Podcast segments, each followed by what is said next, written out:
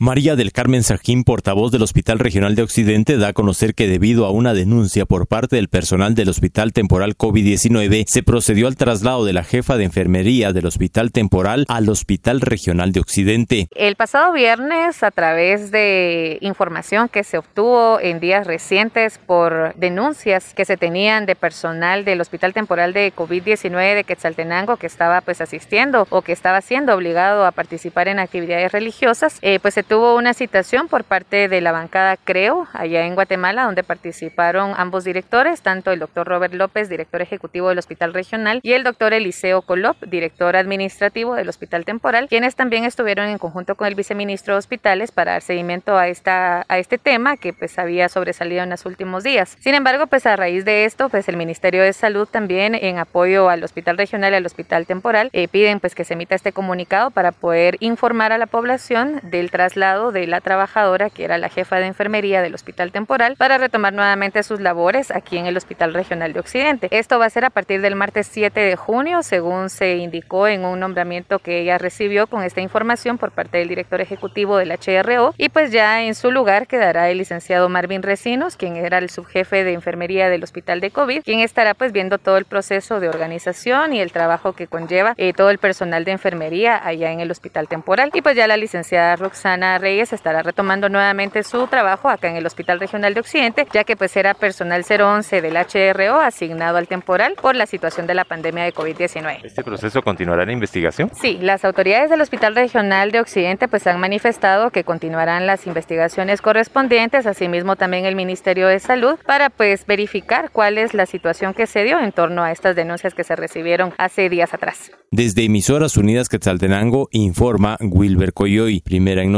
primera en deportes.